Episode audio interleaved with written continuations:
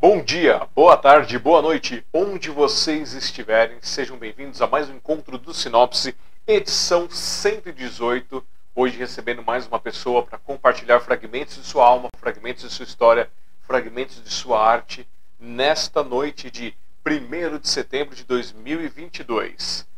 Para quem não me conhece, sou o Alexandre Jazara, presidente e fundador da Sociedade Mundial dos Poetas, também organizador e fundador do Café com Poesia, do projeto Pílulas de Poesia e do programa aqui Sinopse para vocês. Lembrando, os nossos projetos não têm nenhuma verba externa, hoje eles são feitos por loucura ou por amor para vocês, onde eu reservo um, um pedaço do meu tempo para poder contar essas histórias, para fazer esses registros, para contar é, as artes para o mundo inteiro. Então, se vocês quiserem nos ajudar, vocês podem nos ajudar de uma forma gratuita, que é entrando no smdp.com.br ou sociedademundialdospoetas.com.br, conhecendo os nossos links, se inscrevendo, se, é, mandando like, dislike, comentários, passando para as pessoas os nossos links. De lá vocês podem cair no Café com Poesia, que é cafécompoesia.com.br. Também é o nosso projeto Braço Cultural Ativo Presencial, que a gente faz no nosso encontro mensal do Café com Poesia.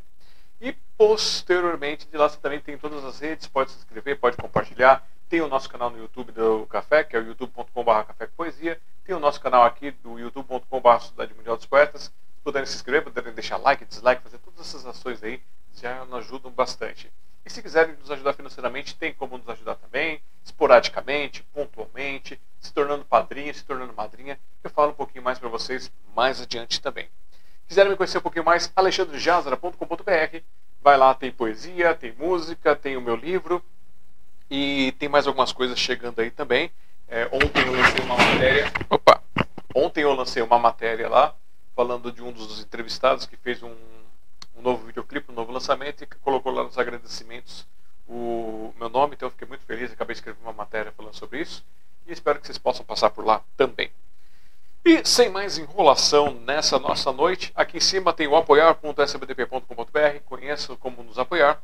Se quiser mandar de um centavo a um milhão, tem o nosso Pix, que é o contato.smdp.com.br e tem o ebook.smdp.com.br, onde você pode baixar gratuitamente os e-books do nosso projeto Publixe que é nossas, é nossas coleções, as nossas coletâneas de coautorias. E falo mais pra, tarde para vocês também. E vamos agora receber com carinho, com alegria nesta noite. Quero que todos recebam aqui com a gente professor Tosi.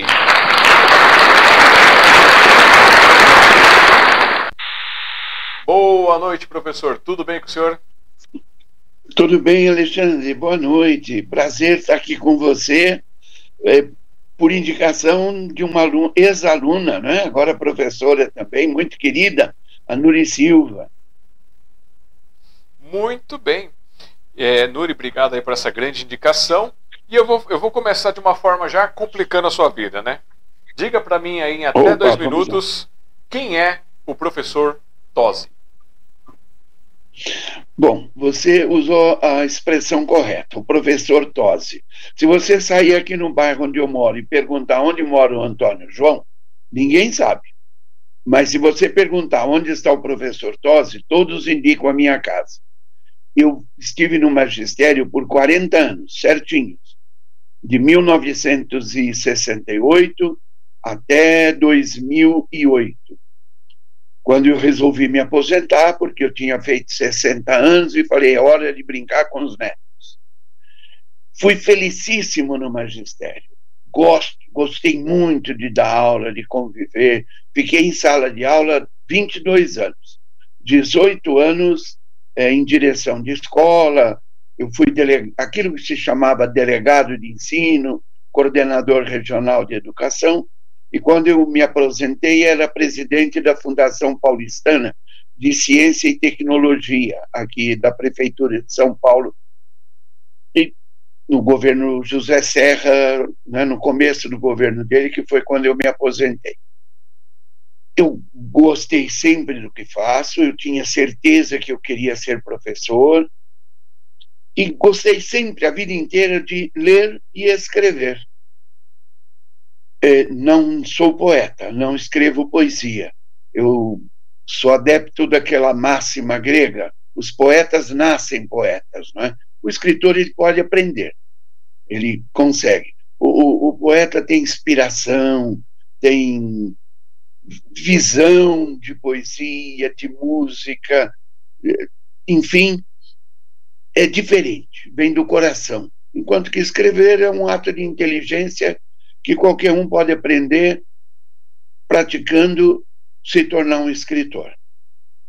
Né? Eu escrevo crônicas quase todos os dias, é, num blogzinho chamado Conversando, desde 2017, quando eu parei de dar aulas numa universidade e falei: chega.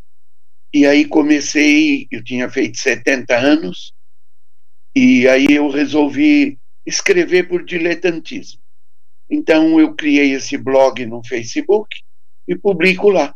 Então, deste blog, eu escolhi as primeiras crônicas do ano de 2017 e publiquei um livro, um café, uma prosa, porque está aí uma outra coisa que eu gosto muito: café. Café, vinho e conversar. Adoro sentar e ter alguém para trocar ideias, para conversar, para falar de qualquer assunto. Pode ser de culinária, pode ser de poesia, de futebol, de política. Tendo alguém para conversar, é comigo mesmo. Esse muito sou eu. Bom, muito bom!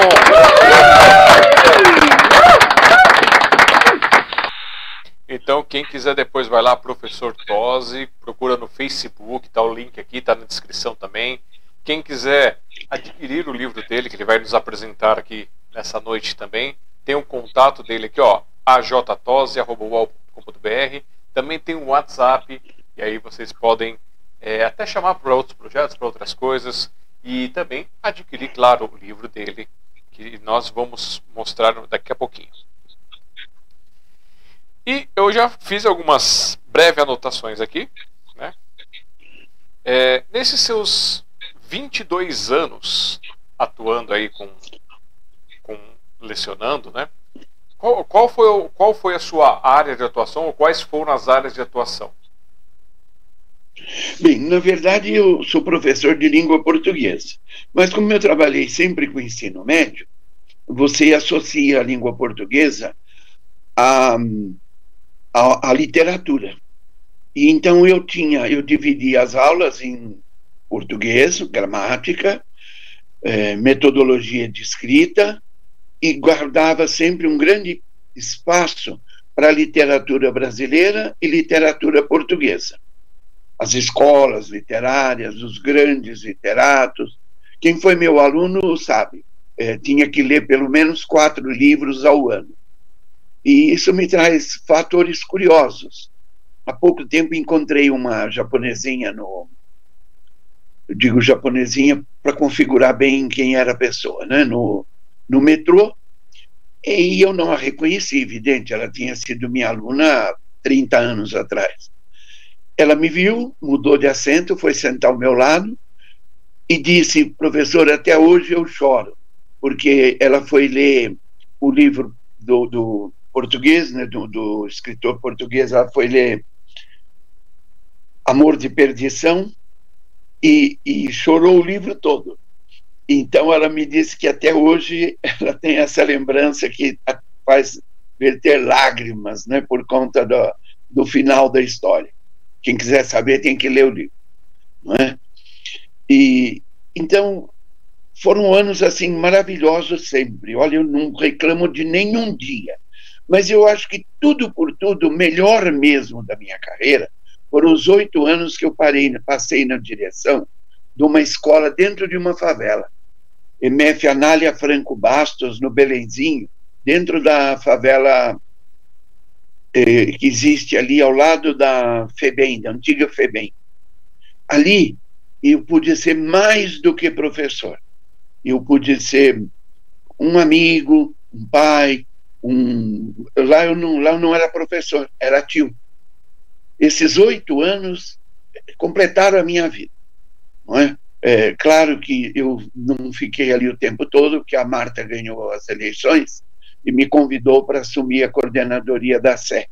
E como eu já vinha assim embalando para aposentadoria, eu optei por sair da direção daquela escola.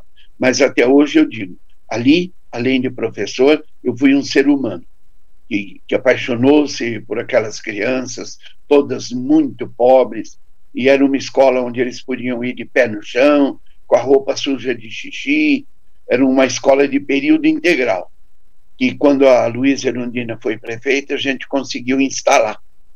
As crianças chegavam às oito, tomavam café da manhã, tinham aulas, almoçavam, um lanche à tarde antes de ir embora. Inclusive, coloquei chuveiros lá para que eles pudessem tomar banho, porque na favela não tinha como. Foram oito anos assim maravilhosos. Tá certo, olha só. Então já tem um, um caminho aí é, de história, de, de, de acontecimentos. É, chegou aqui no chat a Nuri Silva Dias Fernandes mandando boa noite e o Cleiton Dias. Boa noite para vocês. Opa, boa noite. Boa noite, a Nuri, tenho saudades dela, preciso vê-la ao vivo. Eu, eu acompanho as danças dela, né, ciganas, eu interpreto assim, não sei se devo dizer ciganas, mas Sim. lindas. É, fico, fico babando aqui no. Lembrando daquela menininha de 16, 17 anos, quando foi minha aluninha. Né? Oh. Muito obrigado pela presença dela, do Cleiton. A Nuri, é, caso o senhor queira, nós nos encontramos lá na Hans todo último sábado, da uma até as duas horas da tarde, na biblioteca para fazer o encontro do Café com Poesia. Aí o senhor pode ah, pessoalmente, vou, vou. pode participar, se quiser declamar, também é, é bem-vindo. Aí ah, tem café também. Vou, opa, vou, vou, vou estar presente, estarei presente. Último é, sábado. Vou último sábado já. Tirando dezembro por causa do, das festas de fim de ano, a gente faz um sábado antes claro. do, do, do, final. Mas o resto do ano é sempre o último sábado. Não, setembro já estarei lá. E vamos lá, deixa eu pegar aqui. Vamos lá. Deixa eu separar aqui o que eu escrevi.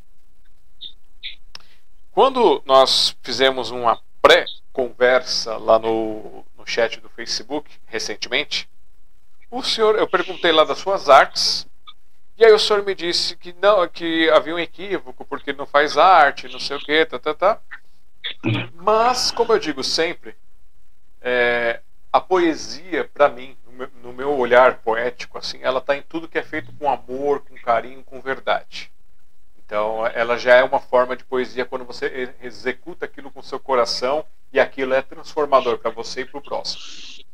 E a arte Claro que o senhor tem arte, que escrever crônicas é uma arte. E, principalmente, né, iluminar os alunos, ensiná-los, contar, transformar essas vidas. Então, é, eu vejo a sua arte nessas duas formas. Já nos contou um pouquinho dessa forma literária, das coisas que fez, como essa transformação com essas crianças é, da instituição lá, que agora é outro nome, né? Mas é Casa. Anália Franco. Né, é, Anália era... Franco. Então, antes era FEBEM, mas depois virou outro nome, né? Eles trocaram, não é mais. É. Na verdade, não, não, não eram os alunos da FEBEM, é. eram os alunos da favela. Ah, da favela. Que frequentavam uma escola pública municipal. Ah, tá. Então, desculpa o equívoco. É, e... Era ao lado da FEBEM. Ah, tá. Então, eu confundi as coisas, me desculpe. Isso. Pois não. Quando claro. o senhor chegar na minha idade, o senhor vai entender como é ficar sem memória. Obrigado. 75 a caminho dos 76. É, e pensando, pegando já esse arco do que a gente está falando do, do, sentido das artes, né?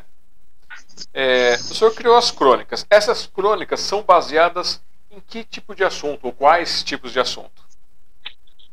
Como eu contei para você, Alexandre, eu sou um falante e falador. É, vou contar a história da crônica que eu vou escrever amanhã. Olha. Hoje eu fui tomar um café ali no Shopping Penha e um senhor pediu licença para sentar na mesa em que eu estava. Eu disse: seja bem-vindo, porque para mim é sempre uma oportunidade de conversar. Aí ele tirou uma Bíblia da, da bolsa e começou a me converter. Aí eu conversei com ele, eu, como eu ainda não escrevi a crônica, eu não sei exatamente as palavras que eu vou usar. Mas as minhas crônicas são assim: são da observação, da relação com as pessoas. Muitas crônicas que estarão num próximo livro eh, serão, com certeza, sobre as crônicas da minha infância. Porque eu costumo dividir a minha vida em três pedaços. O primeiro pedaço é a minha chegada em São Paulo com sete anos e morei ali na Penha, na rua Aquilino Vidal, até os doze. Eu diria que foi um tempo felicíssimo de encontrar amigos, fazer amigos, meninos da minha idade. Primeira infância, eh, aliás, segunda infância, mas felicíssimo lembrando os vizinhos, grupos de portugueses, italianos, espanhóis que viviam ali. Então, se você pegar as crônicas mais recentes de 2019, 2020, 2021, eu falo muito desse espaço. Aos 12 anos, eu fui estudar num seminário. Eu queria ser padre, achei que tinha vocação e fui. Fiquei nesse seminário sete anos. Fiz aquilo que se chamava ginásio e colégio um espaço maravilhoso de vida, de formação e de intelectualidade, onde havia uma exigência de leitura e, e, e dedicação aos estudos mesmo. Então, muitas das minhas crônicas são desse tempo que eu chamo de segundo tempo. Quando eu saí do seminário, eu comecei a ser professor e a fazer amizades, amigos, lembranças, saudades. Então, minhas crônicas falam muito disso. Eu diria que são assim, as atuais desse último ano, são as depois da pandemia, são as crônicas do encontro. Se eu for a uma cafeteria e encontrar lá um amigo, um colega, alguém disposto a conversar, já tem uma crônica. Se a barista me conta uma história dela, uma história triste ou alegre, eu tenho, eu pergunto, posso contar isso na minha crônica? Se ela me diz, pode, eu tenho outra crônica. Hoje encontrei esse senhor de uma igreja evangélica que queria me converter. Então, foi 40 minutos de conversa. Isso dá uma crônica, não é? Amanhã eu tenho uma feira na minha porta. Eu vou caminhar, vou encontrar pessoas, vai me dar outra crônica.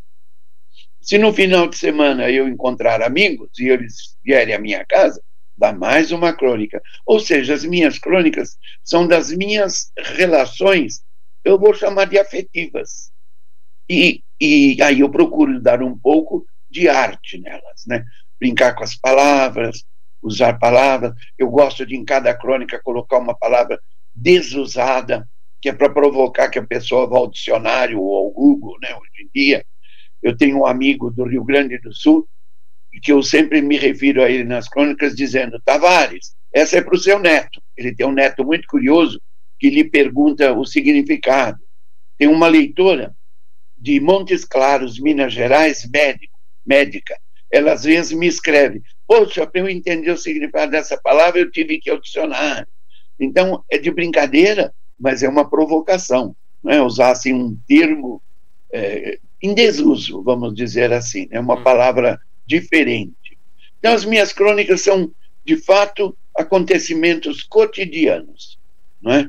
Às vezes tem lá uma crônica sobre um neto que fez um, uma coisa diferente, né? Uma, um momento novo e que comporta uma crônica de lembranças, de saudades, às vezes de tristeza. Essa semana eu escrevi a crônica que teve o segundo maior número de leitores porque eu passei ali na rua Aquilino Vidal, na Penha, e parei em frente à casa onde morava o menino mais pobre da rua, o Nori, um menino negro, um jogador, teria sido um jogador de futebol extraordinário, mas aos 15 anos, 16 anos, começou a beber e aos 27 morreu. E eu fiz uma crônica lembrando dele. E, e parece-me que as pessoas gostam desse emotivismo dessa saudade, dessa dor que todo mundo tem um fato comum, não é verdade? Então, antes dessa, eu contei a história de um lutador de boxe, alguns anos atrás, que deu mais de 3 mil leitores. O Facebook conta, né, os leitores. De um homem aí da Penha, um lutador de boxe, que tomou uma surra, ficou aleijado, mas era um guarda civil. E muito, foi muito lido, eu achei aquilo, por quê? Caiu no gosto dos penhenses, na lembrança do pessoal. E eu reparo que os leitores das minhas crônicas são pessoas também com mais idade, quase não há jovens. Então eu imagino que eu desperto nas pessoas as saudades que eu tenho, as lembranças que eu tenho e que acabam sendo comuns. E é curioso que eu tenho leitores no Maranhão, no Piauí, no Rio Grande do Sul, é, claro, aqui na capital, e muitas cidades do interior, Minas. Né? Último fim de semana eu passei na cidade de Andradas, depois as duas crônicas seguintes eu acabei falando sobre o lugar. E aí uma amiga me escreveu, poxa, você estava aqui do meu lado, podia ter me visitado. Um outro de Poços de Caldas fez a mesma coisa. Quer dizer, claro que a gente não pode visitar todo mundo, né? mas acho que isso mostra como as crônicas vão entrando na alma dessas pessoas, porque elas são assim também, não é? São saudosistas também, nós todos somos. Né? Não vivemos de saudades, mas elas nos trazem emoções. E isso eu chamo de arte, provocar a emoção. Sem ser poeta, como eu já disse. Mas é, é acaba é. sendo uma forma de poesia isso. Provocar emoções é uma forma é, de poesia. É. é, às vezes você descola uma frase que você fala, caramba, cabia no meio de um soneto camoniano isso aqui, né? Eu gosto muito de Bocage, do, do poeta Bocage, uhum. e gosto muito da, da escritora portuguesa, fugiu o nome agora, maravilhosa, é, e, e, eu tenho um amigo que ele escreve poesias, é um, um foi vice-presidente da Gerdau. E depois de aposentado, ele começou a escrever, publicar as poesias. E eu disse um dia para ele, eu falei, caramba, você parece que encarnou Florbela Espanca. Ele disse, é a minha autora predileta. Acabei lembrando o nome dela no meio da fala. E, e as frases dela, às vezes, são, são poesia, mas que é prosa, é prosa. Então, acho que sem querer, às vezes, no meio de, um, de uma crônica sai uma frase poética assim. É verdade. Muito bom. Mas o, o senhor nunca se aventurou em tentar fazer uns versinhos, uns versos livres? Eu, eu vou contar para você uma historinha. Em 1963 ou 64, não tenho certeza, eu morava em Aparecida e eu estudava num seminário. E houve um concurso na cidade é, de quadrinhas falando sobre Nossa Senhora, porque era em Aparecida e o jornal da cidade promoveu. Aí eu dei tratos à bola, dei tratos à bola, fiz uma quadrinha, mandei. Era anônima, né? E um colega do seminário tirou o primeiro lugar, ganhou uma coletânea de livros, uma medalha, e eu fui o décimo colocado. Aí eu decidi que eu, de fato, não tenho vocação para versos, né? para rima, ritmo, essas coisas todas né? que a poesia exige da gente. As ideias, sim, mas não consigo colocá-las dentro da, da, teoria da poesia. É? é? às vezes até sai uma crônica que os leitores, que o meu editor chama-se Luca, ele é da Arcângelos, e, e ele fala para mim, ele fala, pô, professor, isso aqui, como eu te falei, se você disser Antônio João, muita gente não vai lembrar quem é, mas se você disser professor Tosi, então todo mundo 50 anos, 40 anos de magistério, 50 anos morando na mesma rua, na mesma casa, 25 anos dando aula aqui pertinho, não é? Eu, eu sou estável. Eu fiquei 25 anos no Dom Miguel de Cervantes Saavedra, fiquei oito anos no Anália Franco e depois fiquei outros 12 anos eh, dentro de direção, né? Eu não fico mudando de escola em escola como alguns professores fazem, a cada dois anos mudam tal. Então a palavra professor incorporou no meu nome. Não é, não é título mais, é nome, é prenome. E o Tosi é que virou o nome. É? Eu corto o cabelo há 51 anos no mesmo barbeiro, estou casado há 51 anos com a mesma mulher, ela é uma santa. Vou falar baixinho para ela não ouvir, ela está aqui do lado. Não é? Porque me aguentar 51 anos tem que ser uma santa. Não é? Mas eu nunca me aventurei a fazer. Já me aventurei uma vez, como acabei de dizer para você, fazer rima. É muito difícil encontrar a palavra. E quando leio, às vezes, alguma poesia é, é, é, em que eu vejo o cara rimar saldo com caldo, eu fico indignado, né? Eu falo, poxa, que absurdo, tal. É melhor não fazer. Deixa só na prosa. ah, nesse, nesse, ponto eu discordo um pouquinho, porque assim, eu acho que. Ai, apertei. Peraí. Deixa eu fechar o microfone aqui, para um minutinho. Pois é. Pronto. Eu esqueço que está aqui na, na blusa, aí eu faço bagunça. Sim. é. Então, é, como eu estava dizendo, eu gosto de incentivar as pessoas a experimentarem, porque é, eu tive acesso Sim, a alguns claro. autores é, que se tornaram hum. clássicos e eles têm as, as, escritas primordiais são horríveis se você for ver em forma de métrica, em é. forma de versos, essas coisas. Então, eu acredito que as é. pessoas elas podem sim evoluir, podem desenvolver e mesmo que o, a rima às vezes seja forçada, né, ou seja fraquinha, se a pessoa pôr no coração que ela quer aquilo e ela estudar, for atrás, eu acredito que ela possa evoluir, chegando até desenvolver poesias clássicas. Então, é o único ponto que eu discordo. O restante a gente está tudo dentro da, da ordem. É. Olha, na verdade, isso tudo que você está falando, olha que curiosidade. Hoje eu recebi três livrinhos de poesia de um ex-aluno meu. Eu nunca fui poeta, não é? Mas olha, um ex-aluno meu que é padre escreveu três livrinhos de poesia: O Amor de Deus, Caminhos que nos levam à salvação, Minha vocação, o amor. Só poesia. E ele me mandou de presente. Tenho aqui também um livro de um outro ex-aluno, poesia também, do Leoni, Leoni Mariano, que mora aí na região do Carrão. É, é, então é assim, eu não fiz poesia, mas incentivei aqueles que têm o dom a fazerem poesia. É, eu estou aqui com cinco livros para ler, quatro são de poesia e um de prosa, é um, um livro de. é um romance, na verdade. Na verdade, é uma novela, porque é curtinho, né? É, poucas páginas, tem um começo, meio e fim, que se passa num período curto. Mas isso me deixa tão feliz, porque eu, além de enriquecer a minha biblioteca com que eles me mandam, né, eu fico falo, puxa, deu frutos o meu trabalho, não é verdade? Deu frutos. Isso é importante, né? Ver, o, ver os frutos, ver a multiplicação é. do que foi passado. É verdade, é. a minha mulher, é, é, ela tem o dom da poesia. Ela escreve muitos versos, muitos poemas, e ela não se preocupa muito com métrica e ritmo e rima, mas tem um ritmo formidável que dá para musicar. Olha, talento então. isso aí.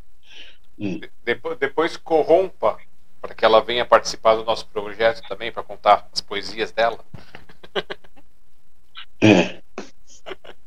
O Anuri, Anuri escreveu aqui, ó, saudades do professor.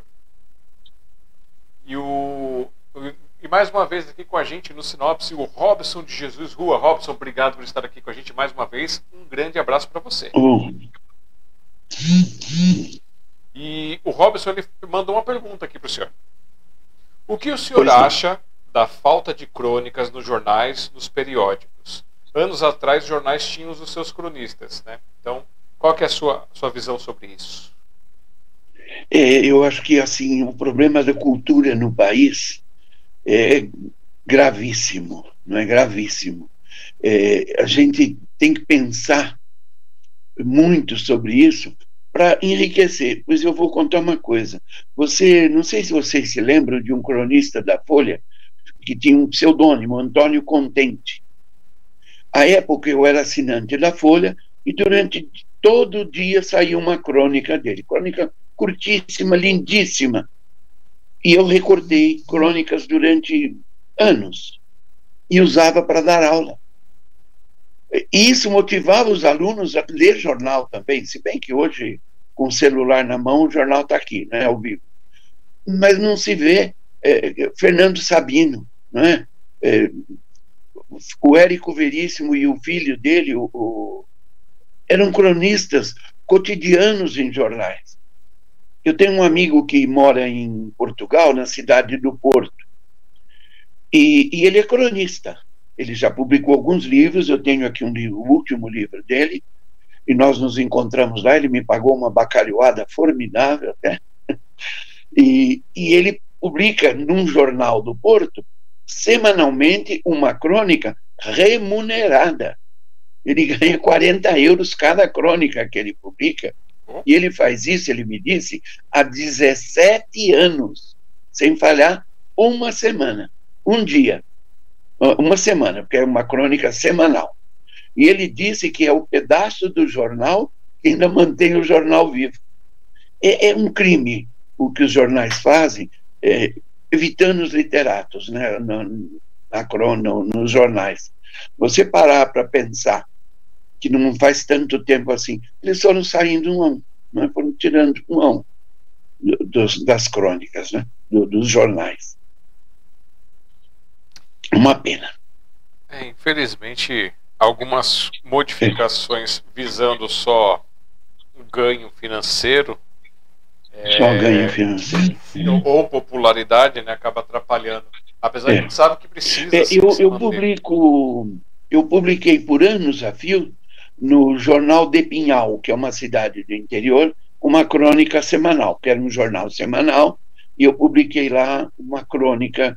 Aí o jornal morreu, simplesmente morreu o editor, não houve continuidade. E aqui no Jornal da Vila Ré, que é um jornal mensal, eu publico uma crônica mensalmente. Né? Jornal da Vila Ré. Ganha 40 Mas euros é também? muito pouco. Não, nada. Leite de pato. é, é, leite de pato. Mas é, é com amor. Né?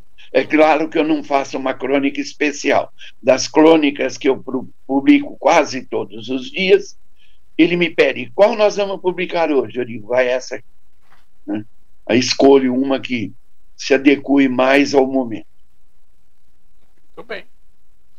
O Gurgel Sasquatch Overland, ou vulgo Luiz, filho da Nuri Silva, ele disse assim, ó, ah. ele escreveu aqui, ó, cresci ouvindo minha mãe, Nuri Silva, falando do senhor, professor Tosi. É uma grande honra ouvi-lo. Poxa, obrigado. Nossa, não é, é, é, é emocionante, né? Não é? É, é de, de lágrimas. Nuri, que saudade de você, Nuri. E também está aqui no chat. Dela para... e das menininhas. Está aqui é. no chat também, ó, a Daniela Ferreira mandando parabéns e sucesso. Obrigado. A Dani é um encanto de pessoa. Nossa, conheço muito. É. Olha, o senhor me deu mais munição aqui para eu trabalhar. Pois Mas é. antes de a gente começar a trabalhar com as minhas munições, vamos primeiro falar do seu livro. Eu gostaria que o senhor mostrasse o livro aqui, colocasse aqui na frente para a gente poder ver o livro. Sim. Você vai me dar o seu endereço físico? Eu vou enviar um para você. É. Dá para ler bem? Um café, uma prosa. Isso. Me... E olha que curiosidade, na capa final do livro, na uhum. contracapa final, vou ler o que, o que, o editor escreveu aqui. Por Ele favor. pegou isso em uma crônica. Ele escreveu aqui: Aceito conversar sobre política, saúde, preços, dar conselhos a casais desajustados, falo de futebol, qualidade de carro, beleza de jardins, futebol, religião. Não não sou expert em tudo, mas sou bom ouvinte. E você falando de qualquer assunto, você provoca o reitor. Uhum. o espaço de conversa, né? que é para a gente passar a vida. Senão a gente fica solitário, né? fica sozinho. É preciso falar muito, conversar muito. E isso é motivo para a crônica. É e... tema, né? Uhum. E qual foi o ano do lançamento desse livro? Foi. Ele fez um ano anteontem do lançamento dele, um ano. Se bem que as crônicas que estão aqui foram escritas em 2017. Certo. E, e agora estou sendo pressionado a lançar um segundo, mas eu já disse que vou escolher só crônicas variadas em que falem da minha infância, aí na Penha, que falem é, do meu tempo de seminário e do contato maior com algumas pessoas é, que me motivaram na vida, não é? Uhum. Então vou escolher essas crônicas que eu chamo de vida, que eu chamo de saudade, de lembrança, algumas de tristeza, outras de amor, não é? E quero escolher assim essas crônicas. Quero fazer uma grande introdução falando quase uma novelinha, falando da rua Aquilino Vidal na Penha, do, do pedaço que para um garoto de sete anos, oito, aquele quarteirão representava tudo. Ótimo. E onde o pessoal adquire esse livro? Olha, na verdade, eu só o distribuí a partir de casa mesmo, é, correio. Então, é, é, eu posso lhe dar, ou eles peguem aí o meu e-mail, não é? manda, porque senão o endereço fica visível para muita gente, não é? ajtose.com.br, manda o endereço dizendo que quer o livro e eu ponho no correio para a pessoa. Quando chega lá, eu estou cobrando um valorzinho que paga a impressão e o correio. Não é? Só isso, é, não, não quero lucro nele porque foi um prazer. Se bem que agora eu já vou ter que entrar em contato com o Arcângelo, se eu receber muitos pedidos, como eu disse para você, estou aqui com, eu mandei fazer 600 livros, 620, na verdade, os 20 foram um brinde, e eu estou aqui com 23 livros só. Olha, porque nesse ano, no, é, no começo saíram 400, depois vão pingando, né? mas vão todos. Então, pessoal, vocês correm lá um porque só tem 27 peças, hein, gente? Aqui em cima, ó. Só. Em cima de mim tá o, tá o e-mail dele, tem o número do WhatsApp para quem quiser pedir pelo WhatsApp também. Qual que é o valor que a pessoa, a pessoa paga?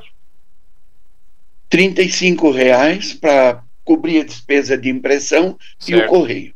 Mais correio. Então, façam um contato com Isso. o professor aqui em cima, ó, e já podem encomendar suas cópias que com certeza ele vai mandar com muito carinho, com muita alegria. Eu acho que se pedir autografado, carinho. ele manda também. Hein? Também, também. Eu não estou autografando o livro, para não estragar o livro. É. Mas eu mandei fazer um, um, uma, um marca-texto com umas frases minhas e onde eu autografo. Aí a pessoa, se quiser, cola no livro ou se quiser repassar o livro, guarda o autógrafo no, na, na filipeta. Muito bom. É, chegou aqui no chat também da gente a Dulce Helena lá do Café com Poesia. Dulce, beijão, obrigado por estar com a gente mais uma vez. Hum, que bom. E também ó, mandando boa noite o Luiz Cássio Serraglio. Boa noite, parabéns, Tosi. Obrigado, amigão. É, amigão já que a gente falou um pouquinho do seu livro e já, já tem um, um, uma ideia do que vai vir para o próximo livro, eu vou, eu vou aproveitar, vou cutucar então um pouquinho e perguntar: o que te levou a buscar o seminário? De onde veio essa ideia do seminário? Olha, eu acho que tudo na vida da gente vem de exemplos. E quando eu tinha sete anos, a minha avó morreu, aí na Penha, na rua Aquilino Vidal, número 29, onde a gente morava. E era a época que os católicos chamavam o padre em casa para benzer o corpo, né? faziam exéquias em casa. E apareceu lá um padre muito jovem, na época com talvez 27, 28 anos, recém-ordenado, uma figura bonita, muito bonita, padre, já falecido, Padre Elias Pereira da Silva, mineiro, nunca esqueci disso. E quando ele terminou, nós estávamos lá, sei lá, umas 10, 12 crianças, eh, observando o que ele fazia, e, é claro, observando a minha avó e os bolinhos de chuva que minha mãe fez para distribuir. E aí ele fez uma pergunta: de vocês quer ser padre? Eu tinha sete anos. Eu disse para ele: eu quero. Aí criou-se na PEN um chamado Clube Vocacional. Claro que não fui para o seminário com sete anos. Terminei o ensino primário, né, como se chamava naquele tempo, e fui. E não só eu. Da Penha, nós fomos em 17, na, naquele ano de 1959, em janeiro de 1959, exatamente dia 25 de janeiro de 1959. Dos 17, 15 saíram. Alguns saíram depois de meses, de saudades da mãe, e eu fiquei, fiz todo o ginásio e todo o colégio. Às vésperas de para o que se chamava noviciado, onde você faria uma reflexão mais séria, eu vi que não era a minha vocação. Eu vi que eu sou muito desobediente. E para ser padre você tem que ser obediente, né? seguir regras muito determinadas. Então eu procurei o diretor, saí, não me arrependo, e dos 17, dois ficaram padres. Um é padre até hoje, um grande cantor, padre Américo, se não me engano, está lá em Aparecida.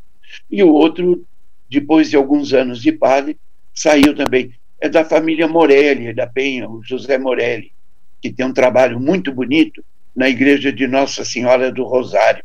Uns livros publicados, muito bonitos também, muito bons, Histórias do Rosário, se chama o livro dele. E só os dois ficaram padres, os outros 15 saíram. Alguns eu encontro até hoje.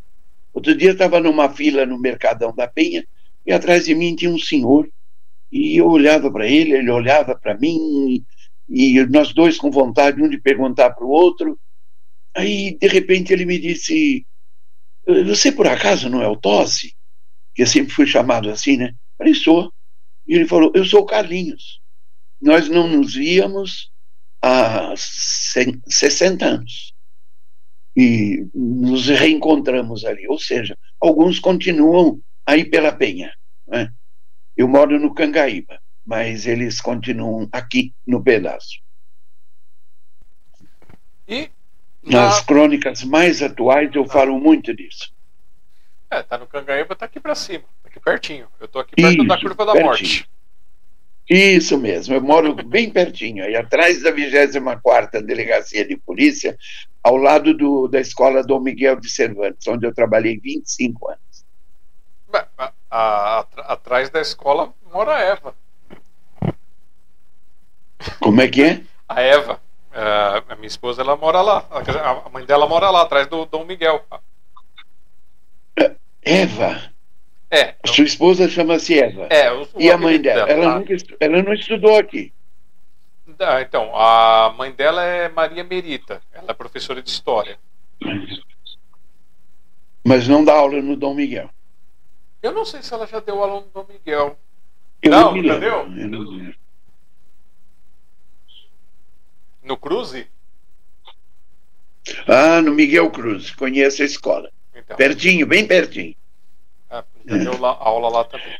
De repente, de repente é. vocês até se conhecem de vista. É possível. Se ela for, por exemplo, da prefeitura, com toda certeza. Porque por oito anos eu fui eh, diretor regional de educação, não é? Então, é possível que eu, ela me conheça assim. E aí a minha pergunta, já, já que estamos nesse mote do professor, é onde veio a inspiração para tornar-se professor? Bem, acho que aí também, como eu disse, dos exemplos. Eu tive alguns professores no seminário é, formidáveis, é, professores de verdade. Por exemplo, eu tive um professor de botânica que não dava aula na lousa. Ele nos levava ao campo e dizia: vamos procurar o que é uma dicotiledônia, uma monocotiledônia. E saíamos a campo. Eram aulas assim enriquecedoras, né? O, o professor de francês, por exemplo, ele não se preocupava de ficar ensinando a gramática da língua francesa, mas a conversação, a, a escrita em francês, conversar em francês. Então, quando eu estive em Paris, 50 anos depois disso, eu fui capaz de conversar.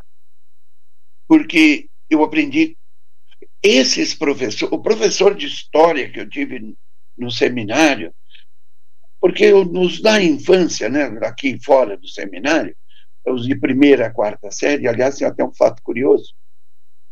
No meu, no meu quarto ano primário, eu tinha ali 12 anos e 11 anos, e eu tive uma professora aí da Penha, Dona Maria Aparecida Lozano, de uma família tradicionalíssima daí, uma menina, na época de 18 anos, terminando o magistério, né, o normal se chamava naquela época, linda, de sainha é, curta, mostrando os joelhos, que deixava os meninos todos apaixonados.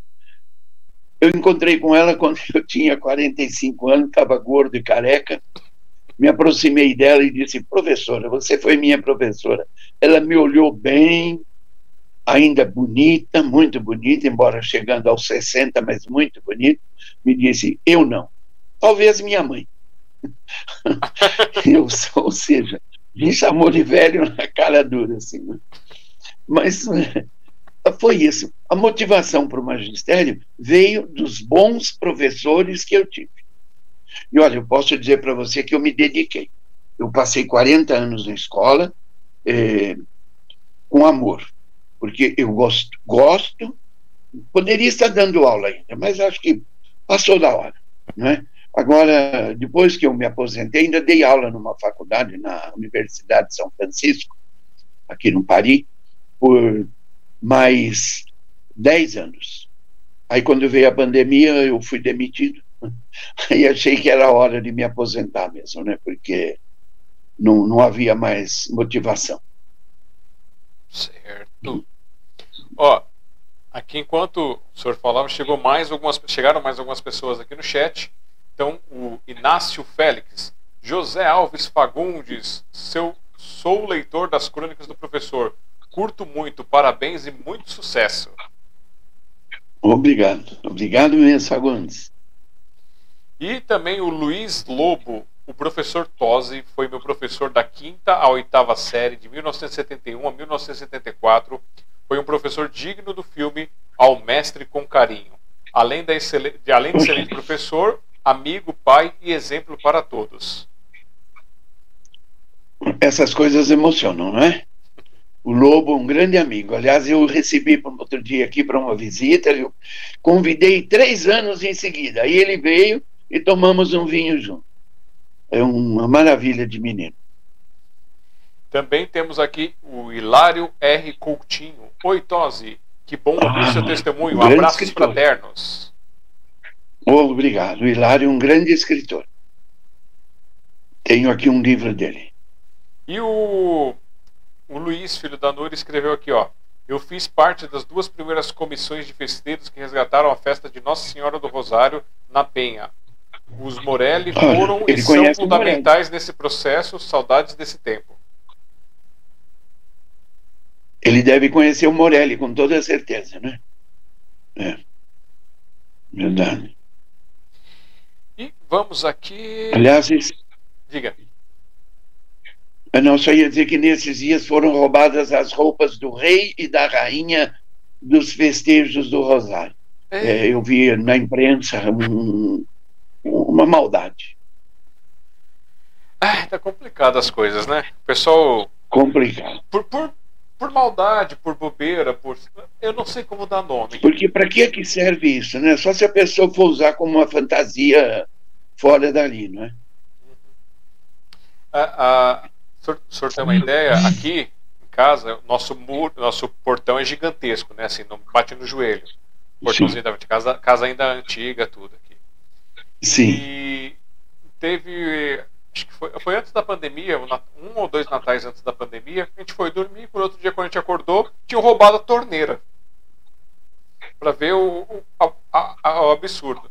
E hoje veio um rapaz aí chamando em nome de uma empresa e querendo vender coisa pra gente. Como estava todo mundo ocupado, não deu para atender de imediato, mas quando a gente foi lá para fora, ele tinha acabado de roubar um tipo um parafuso que eu estava usando de gancho no portão para segurar o portão aberto. Foi lá e roubou isso. Pra quê? Não tem serventia nenhuma, não tem. Nenhuma, nenhuma. É. É, é, é, bobeiras, né? Que pena. Que então, pena. Então, assim, pra que fazer isso, né? Pra que é querer o mal do outro, querer pegar as coisas do, do outro? Eu sempre aprendi, o que não é meu, não é meu. Então eu vou deixar ali. Sim, claro. Acabou. É, é verdade. Tem uma camiseta que alguém deixou comigo. Eu não sei se é amigo do, do Luiz, que foi lá, que é skatista. O rapaz era skatista, pelo menos, né? O cara foi lá, levou uma camiseta, não sei o que, ele se apresentou e largou a camiseta em cima do palco. E eu acho que ele esqueceu e foi embora. Eu tô com a camiseta guardada na, na sacola do, do café para se um dia ele aparecer lá e devolver. É. É assim que é, né? É assim que tem que ser. E vamos. É, o senhor falou que foi, participou do, como presidente da, da Associação de Ciência e Tecnologia. Fundação. Isso, que não existe mais. Porque o prefeito seguinte é, não quis dar continuidade a esse trabalho, que trabalhava com as escolas técnicas municipais. Uh, São Paulo tem, não sei se ainda, tinha na época dez escolas técnicas. É, uma escola de, de, de, área de saúde, área de odont, também é de saúde odontológica, é, Cidade Tiradentes, Itaquera, é, Santana, Santo Amaro, dez escolas. Era um, um trabalho maravilhoso, inclusive referendado pela Universidade de Paris, que organizou muitos desses é, desse trabalho aqui e, e financiou também. Mas o prefeito seguinte, o José Serra, é, achou que, que era bobagem e incorporou tudo à Secretaria Municipal de Educação e fechou esse, esse trabalho maravilhoso que existia. Uma pena. É uma falta de visão. Né, de visão de educação mesmo, né? Visão de progresso de educação. Sim. Economia, pura economia. É. Ou não, né? Às vezes é. É, claro, que só, a só... longo prazo não. Né? Às, às vezes é só para desfazer o que o outro fez. Com certeza. A gente acaba observando muito que com o passar do tempo aí o pessoal que assume, às vezes por ego, faz uma coisa que está boa para a população, que está funcionando, que traz um futuro, só por ego. Pelo é. menos essa é a minha impressão. É verdade. Eu tenho essa visão também. A Daniela Ferreira ela escreveu aqui, ó. Queria expressar aqui minha gratidão por tudo que o senhor professor Tosi fez e faz por minha família, trabalho é, trabalho, é, trabalho para essa família e sinto parte dela, pois sou tratá-la como igual. É verdade. A Daniela é, é quase uma filha, porque eu tenho quatro filhas. Dos, uma vai fazer 50 anos agora em outubro, e as caçulas, que são gêmeas, 46. Aí vem a Daniela. né? Aí vem a Daniela, porque ela também me trata com amor, né? E obrigado. E deixa eu ver aqui. Tá, tá, tá, tá. O Luiz Iervolino, esposo da Nuri, mandando aqui. Boa noite, sucesso, professor Tosi. Iervolino. Iervolino é uma família tradicional de Guarulhos, não é? Não sei. Obrigado. Responde aí, Luiz. É. é. É, a tia Seminha também conta suas histórias lá do Café com Poesia, mandando boa noite para todo mundo. Oh, para ela também. E o Antônio Cláudio Ferreira, olá amigo, irmão Tosi, abraços. Ah, esse é um irmão, nossa. Temos aí 60 anos de amizade. Para ter uma ideia, nós já passamos dois meses juntos na Europa, dentro do mesmo carro. E ele tem um temperamento curto. Ele explode fácil.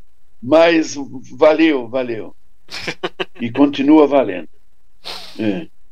É, vamos fazer o seguinte: eu quero pedir para o senhor novamente mostrar para a gente o livro, já que chegou mais gente, a gente tem que mostrar o, o livro de crônicas.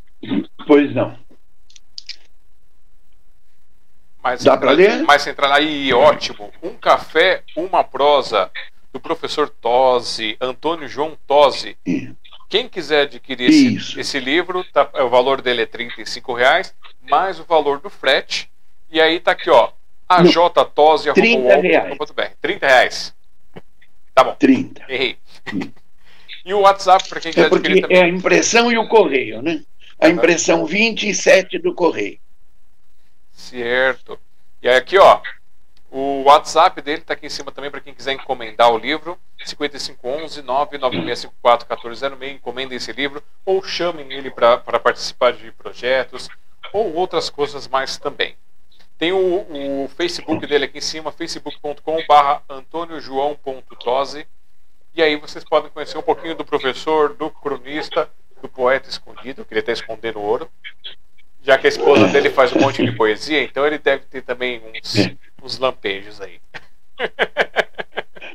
Ela ficou com medo de, medo de ser chamada aqui e foi lá para dentro. Está me ouvindo de longe. É. O senhor sabe alguma poesia dela de cor? Ou tem alguma poesia dela para poder representá-la aqui? Não, não. Não, não tenho, não. Não tenho. É, são é, algumas muito lindas que ela escreveu no nosso tempo de noivado ainda há 52 anos atrás, mas guardadas as sete chaves com ela para preservar. Ah, ela precisa mostrar é. para gente.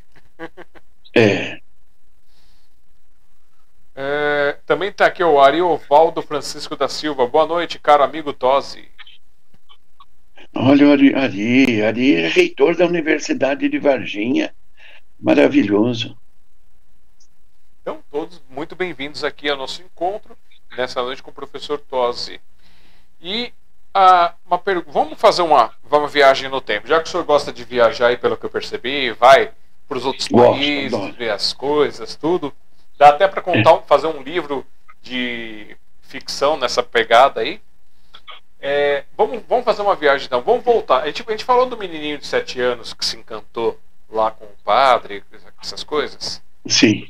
Mas quando o, o professorzinho era piquititico, estava começando a ter ciência do mundo, conhecer as coisas, havia em sua família, é, dentro de casa ou próximo do, do senhor, ou então é, na vizinhança, ou mesmo numa televisão, numa rádio, pessoas que faziam algum tipo de arte, poesia, dança, música, cozinhar, mesmo que não fosse de forma profissional? Olha, tem um fato curioso. Aqui na Penha, na rua Major Ângelo Zanck, é, eu não sei dizer o número, mas na esquina da Major Ângelo Zanck com a Vera Cruz, tinha um, uma venda daqueles anos 50, não é? E o dono era um português chamado Jerônimo. Então a venda era a venda do seu Jerônimo. E o seu Jerônimo tinha um espaço muito grande que hoje foi ocupado por vários sobrados, um predinho, e funcionou lá depois uma padaria. E ele era um artista. Ele reunia os vizinhos uma vez por semana ou a cada duas semanas, e ele ensaiava com os jovens da comunidade, vamos chamar assim, do bairro, peças de teatro. Lá foi a primeira vez na minha vida. Ele tinha lá um, uns bancos, reunia lá 40, 50 pessoas, e ele ensaiava os altos de Gil Vicente com a garotada. E eu achava aquilo encantador, não é? Encantador. Então, é, é, esse foi talvez o meu primeiro contato, porque no interior, você sabe, a gente morava num sítio, ia à escola a dois quilômetros né, de casa, e a família toda muito preocupada em sobreviver, né? A minha mãe, eu era o terceiro filho, ela já tinha mais uma abaixo de mim, o quarto. Meu pai tinha uma olaria dentro do sítio. E o trabalho se desenvolvia ali, muito trabalho, pouco tempo para. Não havia luz elétrica, portanto não tinha rádio, não tinha novela, muito menos televisão, claro, nem tinha sido inventada aí, ou chegado ao Brasil. Quando nós viemos para cá, esse homem foi o primeiro contato com a cultura eh, de, de, de forma ampla, o teatro, a literatura.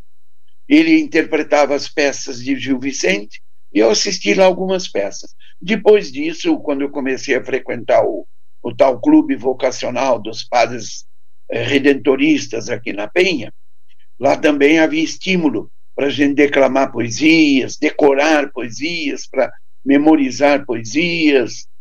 É, e eu me lembro que a primeira poesia que eu tive que fui obrigado a decorar, é, que eu não lembro mais o autor, mas é aquela que dizia o que é mais forte que o mar, mais forte que o céu, mais forte que a terra. E quando terminei, o avaliador disse: Você canta enquanto declama, precisa treinar mais. E isso é, me fez evitar declamar de novo. Né? Mas acho que a motivação veio daí. Esse padre, Padre Elias Pereira, e depois os professores do seminário, todos muito dedicados, é, formidáveis mesmo no trabalho de ensinar e de cobrar a aprendizagem. Não, não havia essa de moleza, não. Era, você tinha que ter retorno. Então, isso me motivou, quando professor, a não me preocupar com detalhes, mas é, mesmo a Núria, que foi minha aluna de, de aula de inglês esse ano, esse primeiro ano de magistério, ela lembra que eu trabalhei muito mais é, fala, não é, comunicação, do que gramática, porque isso viria depois com o uso, não é, com a correção não perder tempo com essas coisas. E no magistério, depois, quando eu assumi as aulas de português, como eu disse, por 21 anos sem parar, depois fui para a direção. O trabalho também se desenvolveu sempre ligado a um livro. Desde os aluninhos de quinta série, que se chamava primeira série do ginásio, havia obrigação de ler um livro a cada bimestre. E isso me motivou. Para mim, para ser leitor, é, não dá para ver, mas atrás de mim aqui eu tenho estantes com cerca de mil livros, que não está na moda mais, né? Porque hoje o Google tem tudo, não é? Mas e, e aqui do meu lado uh, os livros que eu ainda estou é, para ler, né? Que me chegaram agora, né?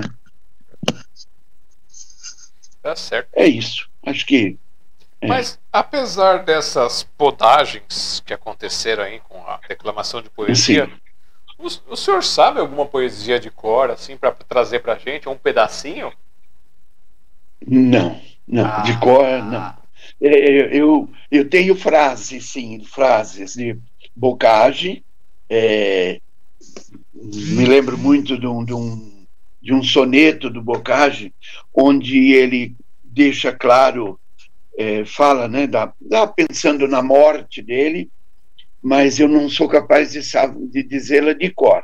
Eu sou capaz de ir ao livro onde ela está, pegar, ler, né, tá aqui atrás de mim, é, muito, há muita poesia de Flor Bela Espanca, é, aqui, no Brasil, é, de alguns autores também, não é?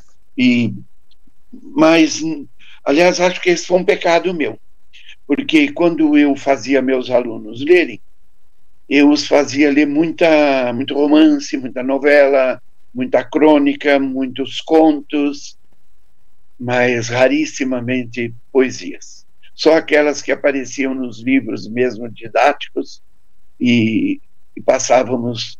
É, mas eu ensinei poesia. Eu ensinei o que era métrica, o que era ritmo, o que era rima, é, porque faz parte de ensinar isso na língua portuguesa. E tinha um ano específico que eu escolhia para ensinar isso. O, o, o, terceiro ano do ginásio, hoje, a sétima série. Por que, que eu escolhia esse ano? Porque quando eles estavam com 14 anos, com a efervescência do sangue, dos amores e dos humores, então ficava mais fácil é, gostar de poesia Achava mais fácil escrever poesia. E eu os estimulava, mas um, um, com um pecado, sem profundidade. sem profundidade, não é? E uh, vamos, antes de continuar aqui, fazer a nossa primeira celebração aqui, que o senhor passou já seis minutos da primeira hora de live. Hoje recebendo aqui, ó, o professor Tosi, professor e cronista. Facebook dele está aqui em cima, que é, é antôniojoão.tose. Tem o um contato para quem quiser adquirir o livro dele, que está ali, ajtose.com.br. Ou também pode pedir o seu exemplar através do 5511 99654 1406 e aconteceu uma coisa, esqueci de falar quando o senhor veio participar com a gente, que ao entrar para participar da live, o senhor pegou um vírus. E esse vírus não tem tratamento, não tem cura, não tem antivírus, não tem nada, que é o hashtag vírus do amor, onde o senhor é obrigado a contaminar outras pessoas com esse vírus através das suas palavras, através do seu carisma, através da sua arte. Bem-vindo ao hashtag vírus do amor.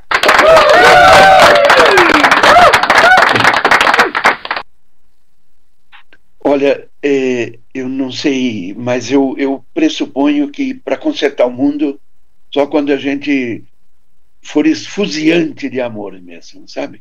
Quando a gente tiver o dom de ouvir, de assimiladores e tristezas junto, e também calor, alegria, é, tudo junto, e ter coragem de abraçar, de ser abraçado, é, eu tenho amigos que frequentam a minha casa e eles podem dizer que nenhum mendigo bate aqui sem que eu vá lá fora conversar com ele. E a minha casa é um. Tenho. É, parece estranho eu estar falando isso, dando uma ideia de. Mas é porque eu os trato, com, eu os trato bem. É, Para mim, são todos irmãos em situação muito difícil. É, eu costumo visitar é, alojamentos, vou chamar assim, acampamentos de sem-teto. Eu passo na padaria, compro um pão, compro uma mortadela, uma Coca-Cola e vou lá conversar com eles. Já assisti cenas edificantes. Talvez esse seja o meu resquício de não ter sido padre, mas de ter entendido que é preciso espalhar amor. Não, é?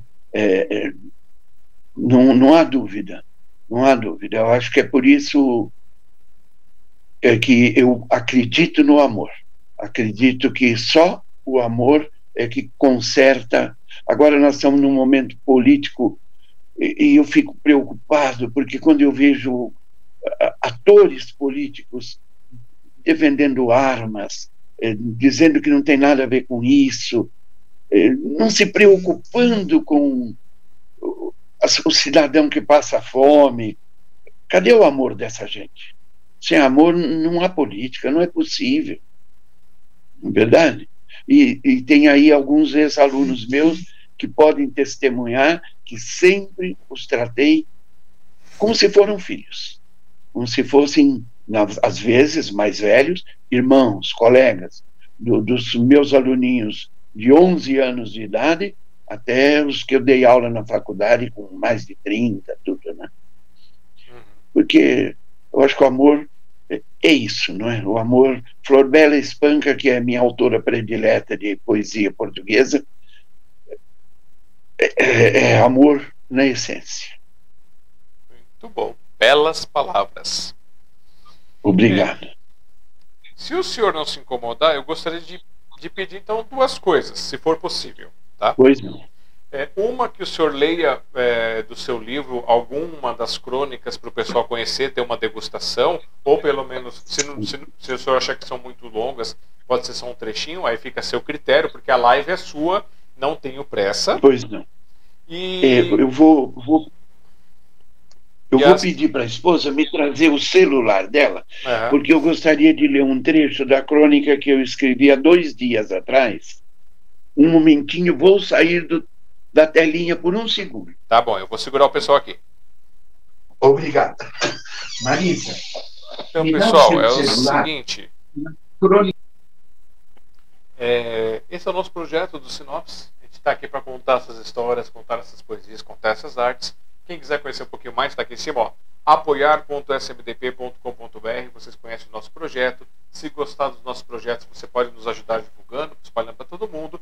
Tem o nosso Pix aqui de um centavo a um milhão, pode mandar no contato.smdp.com.br e conhecer o nosso projeto do Publix, que é uma forma de permitir que as pessoas tirem das suas gavetas digitais ou reais os seus livros, as suas poesias, o seu texto e tragam para o mundo é, através do nosso projeto de coautorias aqui, interagindo e participando também. Vamos voltar agora com o professor aqui. Antes de voltar com o professor, é, o Renato Rocha escreveu aqui: Tose, não o conheço pessoalmente, mas admiro suas crônicas. Uma delas que me marcou, Memórias do Seminário. O Pudim de Pão. Imagine, ele vivenciou uns 25 anos dessa experiência antes de mim.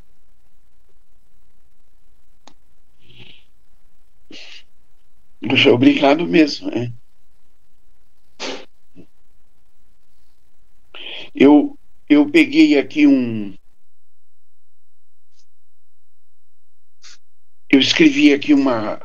Me perguntaram é, se eu não ia lançar um segundo livro. Então, eu essa crônica que eu escrevi no dia 30 de agosto, dois dias atrás. E eu então comecei assim. Ontem fez um ano do lançamento do meu livro, Um Café e uma Prosa. Para falar a verdade, eu não me lembrava da data. Embora estivéssemos saindo da parte aguda da pandemia, mais de 80 amigos queridos estiveram presentes. Foi uma festa, e aqui eu cito pessoas, graças a Célia, Deolinda, a magnífica voz da esposa do Wagner, a empolgação poética do Zé Aurélio e, claro, a presença e ajuda do Luca, meu editor. Não quero denunciar, pois vou esquecer alguém. Mas hoje muitos amigos me relembram. Um ano já. E o próximo livro? Sabem, tenho. E agora eu queria dizer que aqui eu pus um pouco de poesia, de coração. Sabem, tenho pensado nisso. Mas tem que ser um livro diferente. Um livro de homenagens. Homenagens aos que povoam minha infância e adolescência. Homenagem aos meninos do Aquilino Vidal, aos que viveram comigo no seminário, aos que aos que marcaram nos muitos anos dedicados ao magistério, aos que me ajudaram no trabalho mais formativo que administrativo nos governos Luiz Erundina e Marta Suplicy. Criamos vínculos que permanecem mesmo depois de 20 ou 30 anos mas, sobretudo, vou ofertar este livro ao Nori, que, sendo o mais pobre de nós, ensinou-nos a entender o que é a felicidade na infância. Ainda faz frio lá fora. Aqui estou quentinho, mas inquieto com os miseráveis da rua. Dói. A cada cafezinho que bebi hoje, questionei-me: mas a patroa é sábia. Eu chamo a minha mulher de patroa porque eu decidi que é ela que manda aqui em casa. Você faz o que pode, já, não se magoe. Pedir, essa aqui é a conclusão que eu faço sempre nas minhas crônicas noturnas. Pedir e ela vai fazer sopa de ervilha novamente. Vou acompanhar com um melozinho chileno barato. Sexta, é aniversário da patroa, agora. Perguntei o que ela quer de presente. Ela me disse que não quer nada. Não sei, não. Acho melhor ouvir as filhas. Afinal, sexta teremos sol, calor e um vinho melhor. Boa noite. Que seja quente e abençoado. Eu costumo terminar todas as minhas crônicas com um desejo de boa noite e com beijos para todos. E muitas vezes eu recebo beijos de volta.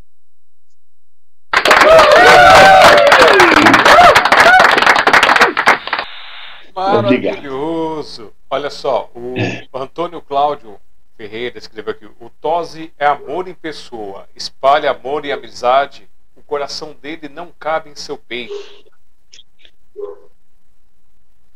De amigo, essas coisas não valem muito, não, sabe?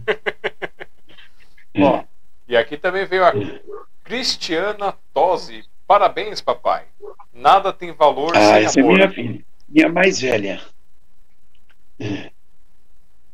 Ainda bem que eles estão aí, senão eu ia reclamar.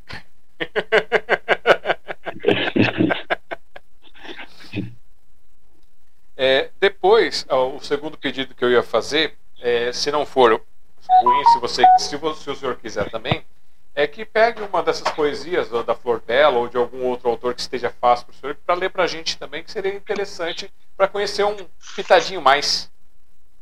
Pois não. Vou ter que sair daqui um minutinho também para pegar o livro.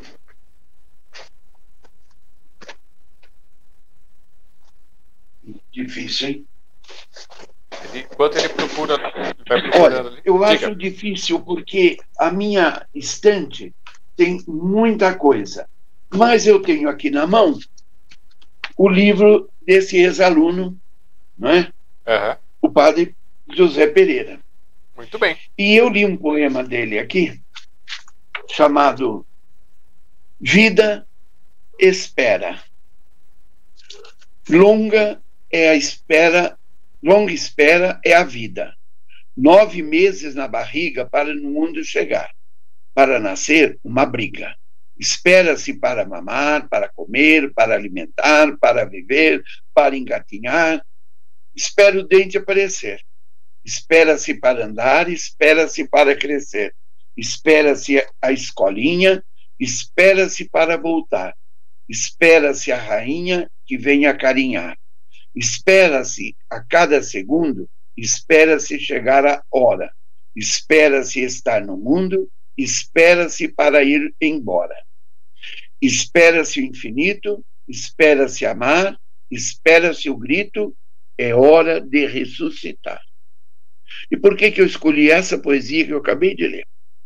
Hoje perdemos duas pessoas muito queridas na minha vida. Um, um amigo também de 50 anos, não é? O, o meu Deus, cabeça da gente, né? Estou com ele aqui, acabei de mandar as condolências para a esposa dele. E o, o Antônio Afonso, é, nos conhecemos no seminário há 50 anos atrás, ele menininho, bem mais novo, novo do que eu, provavelmente sete ou oito anos mais novo do que eu, e morreu hoje no, no hospital, vai ser sepultado amanhã em São José dos Campos. E enquanto eu estava aqui esperando para começarmos, o telefone tocou, a minha cunhada avisou que o genro dela, uma pessoa muito querida também, acabou de falecer aqui no Hospital Albert Einstein. É, é, e aí essa poesia vem bem a calhar, porque a gente espera tanto da vi na vida e da vida, mas acho que no fim da vida a gente tem que esperar a ressurreição, porque se a vida acabar aqui, como muita gente crê, não vale a pena viver. Aí acredito no suicídio, acredito no abandono. A gente sempre tem que ter força e fé que haverá uma ressurreição. E eu sempre digo brincando: nada de ser uma luzinha brilhante no céu, nem um espírito vagante é, branco, branquinho aí para assustar as pessoas. Não, não, não, um lençol esvoaçante. A gente tem que ressuscitar é de corpo e alma.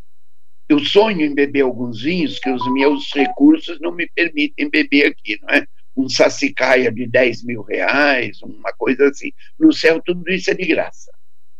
Não é? No céu, você chega lá, está tudo à disposição. Então, é bom ser bom aqui para merecer a ressurreição.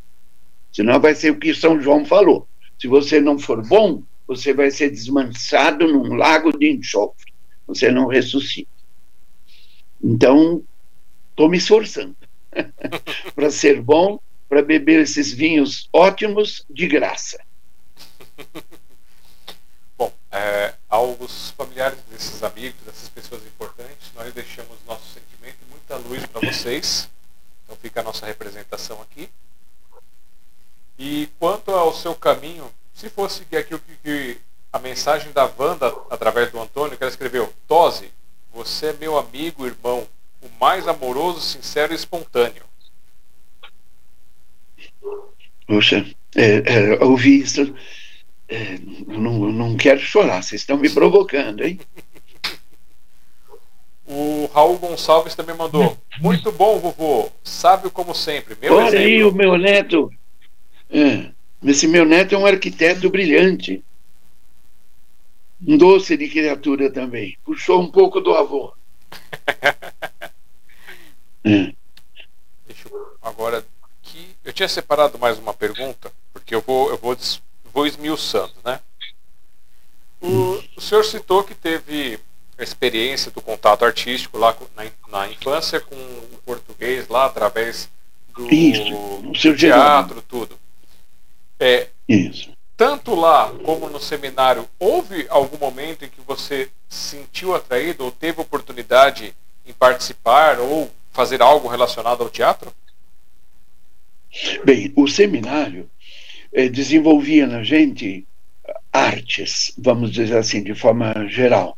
Eu participei de algumas peças de teatro, nunca fui o principal, sempre fazia parte de alguma figuração. Mas eu participei de quatro ou cinco peças de teatro, fazia parte do coral, é, do seminário, aprendi a tocar clarineta, é, porque tínhamos lá uma banda, uma banda muito boa. É, tínhamos um, um coral, né, um coro, eu cantava com uma das vozes, só homens, então eram só vozes mais graves, né? E, e, participei de quatro ou cinco peças de teatro que eu posso provar, eu não sei onde estão agora, mas que eu tenho até fotografias dessas peças né? de, de teatro. O seminário nos estimulava muito, porque, como seríamos padres, estaríamos sempre em contato com a população, pregando, celebrando, e então você tinha que se preparar para essa vida, ah, vou chamar de artística também, porque se um padre não soubesse colocar num púlpito e fizer um discurso, é, um, sermão, um, uma locução que não agrade ninguém, a igreja vai ficar vazia. Aliás, estive em em no último fim de semana, e passando em frente à igreja, nós vimos que a missa ia começar, às 19 horas. Era cedo para jantar, então entramos e assistimos missa. O padre tem um dom de, não sei o nome do padre, não perguntei para ninguém, mas ele tem um dom de fala, um dom artístico, de postura, de encantamento, que eu assistiria a missa com ele todos os domingos, se fosse possível. Olha só. E o seminário nos motivou muito para isso. E olhando para esse momento, pensando nesse, nesse instante, é, já teve alguma ideia ou vontade em escrever algo baseado nessas suas jornadas relacionadas com o ensino ou desses seus giros pelo mundo, direcionado para o teatro? Bom, nas crônicas eu me reporto muitas vezes à escola, a alunos, a encontros, a aulas. É, e sobre esse giro, esses passeios, por exemplo, eu fiz uma série de crônicas, é, contando 30 crônicas, na verdade, contando uma viagem com o meu amigo que está aí, o Antônio Cláudio e a Wanda. Eu vou contar o apelido dele, tá? É Foguinho, porque ele é ruivo. Então, desde ele chegou no seminário, no primeiro dia já ganhou um apelido, Foguinho, por ser ruivo. E nós viajamos de Paris a Lisboa, é, eu não tenho certeza, mas eu acho que foram 3.200 quilômetros. E depois eu fiz crônicas, contando fatos. Nós evitávamos é, nos hospedarmos em cidades grandes, sempre em aldeias, vilas, e isso propiciava encontro com pessoas comuns. E depois eu escrevi crônicas contando essa viagem, é, foram várias, acho que umas 15 ou 20 crônicas, contando fatos corriqueiros e fatos engraçados também, não é? Uhum. é por exemplo, nós estávamos na cidade de Pau, uma cidadezinha francesa, porque nós íamos a Lourdes visitar o santuário de Nossa Senhora de Lourdes e paramos numa cidade anterior, era pequena. E no mesmo hotel que nós estávamos, chegou um ônibus de meninos da, da Ucrânia. Todos loirinhos, azuis, e, e eu um deles falava francês. Então ele serviu de intérprete e nós começamos a conversar. Comecei, eram alunos do sexto ano da escola fundamental lá. Meninos de 12, 13 anos e viajando até a França. Aí, quando nós estávamos conversando, as duas professoras que os acompanhavam, acho que pensaram que esse velho aí deve ser um tarado aí, né, conversando com os moleques, e se aproximaram. Aí elas ouviram a conversa e, e tiveram uma curiosidade, quis, quiseram saber. Falei para elas que éramos professores no Brasil, né, dos quatro, três éramos professores. Aí elas perguntou algumas coisas sobre o magistério. Primeiro, eh, quanto ganhava aqui um professor aposentado? Eh, segundo, com quantos anos se aposentava no Brasil? E à época eu disse para ela, as mulheres com 50, os homens a partir dos 56, embora eu tenha me aposentado aos 60. Elas ficaram admiradíssimas, porque lá a mulher é 67 e homem 69, e o salário cai pela metade. Eita. Então, eh, foi assim, um, eu contei isso numa crônica, claro, com, com enfeites, claro, né? E, e também nos, uma crônica que nos aconteceu em Portugal, visitando um castelo, onde eu vi a escadaria, falei, não, vou ficar aqui embaixo. Aí uma menininha de sexto ano, 12 anos, me procurou e disse, de onde vocês são? Eu disse, do Brasil. Ele falou, não, eu sou portuguesa de vários costados. E me disse todo o nome dela com quatro ou cinco sobrenomes, com aquilo com um orgulho, uma vaidade. Então, são fatos que nos passeios enfeitam né, a vida da gente, assim, nos engrandecem até. Uhum. Valeu a pena. Muito bom. Ah, isso, isso Aliás, uma, tá uma, uma frase poética aí, né? Tudo vale a pena quando a alma não é pequena. Com e certeza. em Portugal fizemos questão de ir a fados, que são músicas que falam de tristeza, mas que eu gosto muito de ouvir, muito mesmo. Maravilhoso essa história. Já, já me deu, ó, já, hum. deu, já deu mais, uma, mais umas curiosidades aqui. Por exemplo, na parte de música, né? Você ainda toca clarineta? Não, é, é, não tenho fôlego mais. Eu tenho um genro que tem um saxofone encostado. Aí eu disse para ele: deixa comigo que eu vou ver se eu volto a tocar porque o teclado é muito igual, muito semelhante, mas meu fôlego não exige muito fôlego, né? Não, hum. hoje nem caixinha de fósforo não bata mais. Eita. Né? Porque, Quer dizer que é, você, não, você não tem Mas nenhum... eu gosto muito de música, gosto muito de música, muito. Teve... Já gostei muito de cinema também. Mas hoje a esposa vai todas as quartas-feiras, ela vai ao cinema com as filhas, né? Elas, hum escolher esse dia. Eu não aguento mais ficar sentado sem me levantar um pouco a cada duas horas, aí é o máximo. Né? Uhum. E eu falo demais também, então atrapalho. Vejo o filme em casa, porque assim eu posso me levantar quando quero. Com certeza. E, e, tem algum outro talento com algum outro instrumento fora a clarineta? Ou teve algum outro talento? Não, não. Nasci com ouvido de pau. Eu só cantei em coral porque é repetição, não é? Você canta junto. Nasci com ouvido de pau. É, é não distingo dó de ré. É, é, é um problema isso, viu? O que minha mulher tem de afinada, eu tenho de desafinado. Não tem jeito. Mas gosto de música, adoro música italiana, música de cinema, é, tudo encantador para mim. E mesmo assim, é, com essas suas inspirações literárias, essas coisas, nunca escreveu nada assim musical, nunca fez uma paródia? Não, não, não. Já, já cedi textos para teatro, porque quando era professor, é, nós fazíamos com os alunos do, do ensino médio é, esquetes, é, pequenas. É, aliás, de, quando eu resolvi ensaiar uma peça, consegui licença da autora Hilda Riste para ensaiar uma peça maravilhosa dela chamada O Verdugo. Passamos seis meses ensaiando. A uma semana da apresentação, o ator principal mudou para o Canadá. Eita. Nos deixou na mão. Foi um, um desastre. Um desastre.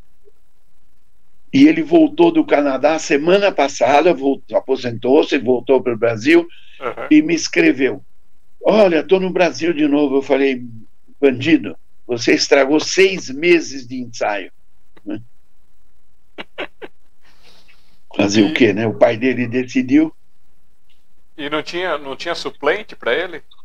Nada, nada. Era aquele grupo fechado, cada um ensaiando uma, um, um personagem, eram seis ou oito pessoas, e ele era o principal, ele era o verdugo, e quebrou, quebrou nossa perna. Também nunca mais quis fazer teatro. Aí, quando eu fui diretor da escola no Anália Franco, aí sim, montamos um. Com alguns instrumentos doados, montamos um grupo. Tinha um professor, o Jota, com uma, um, uma vocação muito grande para poesia e teatro. Montamos um coral, consegui uma professora de música que ia lá graciosamente. Montamos um coral, só fiquei por trás, né? dando a infraestrutura. Estrutura. O coral se apresentou em shoppings na época de Natal, porque, como eu disse para você, eram crianças muito pobres, todas da favela. Então, para elas, aquilo, apresentar uma peça teatral, tocar instrumentos musicais e declamar é, poesias. É, aliás, tinha uma menina lá de uma voz fantástica, mas com quase zero de visão. Então, e, infelizmente, paupérrima, não, não houve como incentivá-la mais, não é? A família não. Mas foram, foi uma época, vou usar uma expressão grega, né? Homérica, valiosa mesmo. Muito bom. E no ramo da dança, como é que é o professor Tosi? Tem algum talento? Não, perdi a época de aprender a dançar. É, por quê? Eu fui para o seminário com 12 e saí às vésperas de completar 20. Essa era a época de aprender a dançar, não é verdade? Todo, todo adolescente aprende a dançar. Quando eu saí do seminário, aqui na Penha, tinha um clube chamado Clube Foz, que era dos funcionários da indústria Foz. E aí, de tanto um amigo insistir, eu comecei a frequentar os bailinhos aos sábados à noite. Até que num dia eu tirei uma professora para dançar, que devia ter uns 10 anos mais do que eu, mas era uma mulher bonitinha, e, e eu disse para ela: Eu não sei dançar. Ela falou: Eu te ensino. Siga os meus passos, um para cá, outro para lá, essas historinhas todas. Aí no meio do salão, eu resolvi perguntar o nome dela. E ela disse: Lina. Falei: Não, Lina é apelido, eu quero saber o teu nome. E ela me disse: Acolina. E eu, ainda saindo da adolescência, caí na risada. E ela me largou no meio do salão e eu não aprendi a dançar nunca mais. né?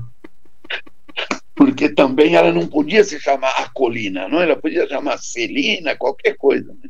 E para adolescente rir é tão fácil, não é mesmo? Pois é. Você Fal não percebe que está magoando as pessoas. Faltam alguns filtros. É, faltam, faltam filtros, é isso mesmo. E eu também nunca mais vi a, a colina. E pensando no, na parte mais artesanal, tem algum talento, ou já teve algum talento para a parte de pintura ou desenho? Não, não, não. Não, não, teve. Não. Tentei, já tentei desenhar, tentei. Eu sou bom para fazer uma árvore com nuvens atrás, é, mas eu tenho netas que têm esse talento maravilhoso. Elas fazem quadros lindos mesmo, né? Muito bonitos. E acho que nenhum neto herdou o dom para música. Nenhum. Agora, para pintura, para artesanato, as minhas netas são formidáveis. Então, esculturas nem pensar também, nunca fez nada relacionado com esculturas? Não, não, não, não, nada. É, não tive esses dons, não tive esses dons. E perdi a chance de exercitar para aprender alguma coisa. Acho que eu tenho o dom da fala, eu gosto de falar, de conversar, de, de não tenho vergonha de encarar um microfone, não é? é que também não deixa de ser uma arte. Né? Já escrevi é, discursos para muita gente. Já deu palestras também? Muitas. É, eu trabalho, agora menos, por conta da pandemia, mas muitas. Eu trabalhei com, com ali na paróquia Santo Antônio do Pari, no Pari. Há anos eu costumo dar palestras lá para crianças é, que serão crismadas, crianças não, adolescentes. E, e é claro que você dando a palestra, você estabelece uma relação de conversa, de afeto, é, dei palestras muitos anos é, em cursos de noivos e, e fui da diretoria de uma instituição extinta, a ELAC, é, Associação de Educadores Latino-Americanos e Caribenhos. Fui da diretoria, fui secretário, isso eu falei muito, como delegado de ensino, coordenei muitas palestras, muitas reuniões, né? muitas, muitas. Acho que até dando aula na universidade acaba sendo uma palestra também, é verdade? Uhum. E pensando no que você falou de que você gosta de cinema, essas coisas, durante essa sua jornada aí, é, passando por esses níveis do ensino à coordenação, você teve algum tipo de envolvimento com o cinema? Com cinema não, com o teatro sim. É, com cinema não mas com teatro, sim. É, a gente procurou estimular grupos de teatro amadores e eu consegui, por exemplo, financiamento para é, alguns grupos de teatro e tive o privilégio de, não sei se você se lembra de Castelo Ratimbum, é, que eles, o, o filme, uhum. e eu consegui que a uma firma inglesa de pneus, acho que é Firestone, pagasse peça para todos os alunos, cerca de 2 mil alunos eh, foram ver essa peça. O ônibus ia à escola, pegava as crianças, eh, as levava, né? e assim, eu, eu fui o, o corredor, vamos chamar, para que eles pudessem chegar até lá, mas né? E também fui ao, fi ao filme com eles, claro. né? é, é, verdade. É. E se não for muito atrevimento meu, é, como o senhor contou aí desse, desses olhinhos brilhando dos 51 anos dessa união com a sua patroa, o senhor gostaria de nos é. dizer assim, como é que foi esse, esse encontro de vocês? Bem, nós nos conhecemos na universidade. É, aliás, o encontro foi casual. É, nós estávamos atravessando uma praça e um pombo lá de cima defecou no meu ombro. E ela me emprestou um lencinho que ela carregava para eu limpar. Então foi o nosso primeiro contato. Depois, em sala de aula, eu estava sem caneta e ela me emprestou uma caneta. E eu esqueci de devolver a caneta. E ela me mandou um bilhetinho. E a minha caneta? E aí ela citou um versinho do, do poeta, primeiro poeta brasileiro, é, aquele versinho famoso que o poeta empresta uma, uma bandeja de prata para o governador da Bahia, o governador não devolve, e ele manda um versinho para o governador. Dizem que as almas do outro mundo vão e não vêm. Será a minha bandejinha alma também? E ela me mandou perguntando da canetinha dela.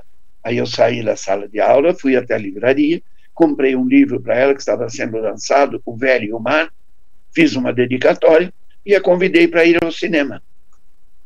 E nós fomos ao cinema no dia 21 de junho de 1968 e não desgrudamos mais.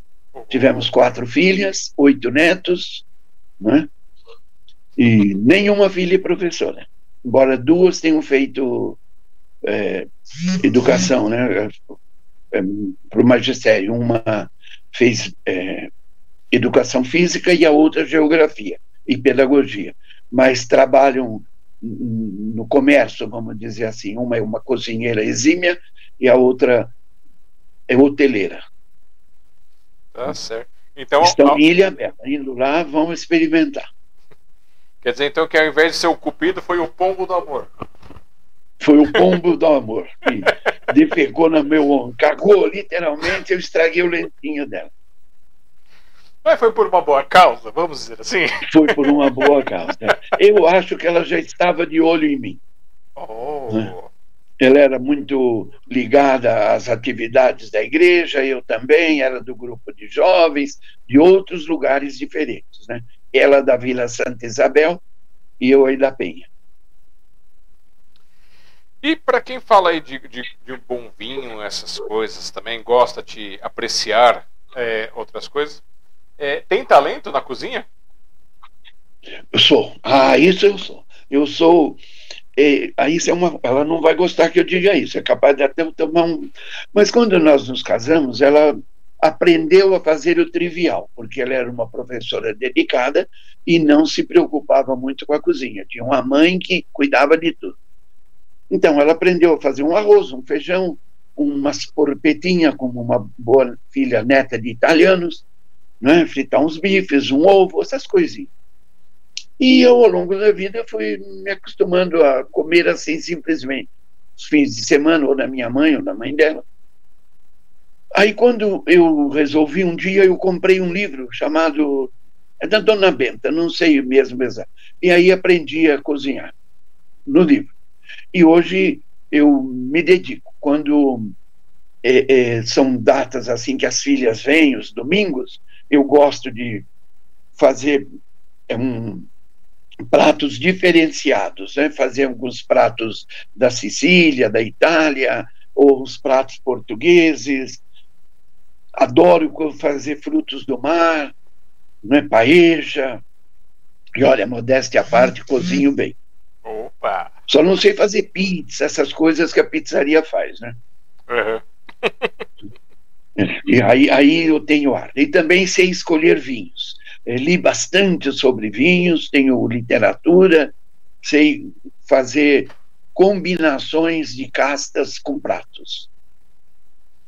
Muito bem, então. Olha só, deu até uma água na boca aqui, viu? Olha. é, é. Eu vou te pedir mais uma vez que mostre seu livro e aí Aí a gente vai para o nosso momentinho comercial e aí na volta eu vou pedir para que você leia mais alguma coisa de poesia, mais alguma coisa do seu livro também. Pode ser? Tá bem, pois não. Está visível? Visível. Então fala pessoal, como é que eles adquirem o livro? Ok. Isso. Então nós vamos fazer um momentinho comercial agora, não é isso? É, antes assim, quem quiser adquirir o livro está aqui, ó manda um e-mail para o ajtose.com.br ou manda uma mensagem no 5511 99654 1406 e aí pode encomendar o seu livro que ele manda para qualquer canto do Brasil. Dá para mandar para fora também, só que aí o frete é diferenciado. Ah, aí é diferenciado, é. E ó, chegou aqui te dando boa noite antes do nosso momentinho comercial. O Gladstone Pereira dos Santos. Boa noite, senhor Tosi. Cheguei na hora, boa. Assunto comida. Não, não. Grande amigo, grande amigo. Ah, na sua crônica, quando você leu anteriormente, eu acabei não lendo na sequência que a gente emendou aqui no papo, mas a tia Seminha mandou aqui, ó. Parabéns, que linda crônica. Quanta humanidade numa única pessoa. Opa, obrigado. Obrigado. Então tá, eu vou fazer o nosso momentinho comercial e aí a gente volta para você ler alguma coisa pra gente do seu livro, também mostrar alguma tá poesia. Pois Então, já volto. Certo. Então é isso aí, gente. Esse é o projeto da Sociedade Mundial dos Poetas, o projeto do Sinopse, que nasceu lá em 2020, junto com o começo da pandemia, onde eu já tinha vontade, já tinha feito algumas coisinhas assim, de querer contar as histórias das pessoas, registrar suas histórias em vida, para poder valorizar, para poder divulgar. E aí a pandemia veio como uma força de ajudar a começar ali. Comecei com o Renan, naquele proje num projeto bem, bem pilotão assim com ele. E de lá para cá venho trazendo regularmente às quintas-feiras, 8 horas da noite, para vocês uma nova história, uma nova arte, uma nova pessoa, para nos iluminar, para poder nos incentivar, para nos inspirar com fragmentos de sua história, fragmentos de sua alma. Se você gostou desse projeto quiser indicar alguém para participar desse projeto ou se indicar, é só entrar em contato com a gente aqui ó, no, no nosso WhatsApp, que é o 5511 3929 4297.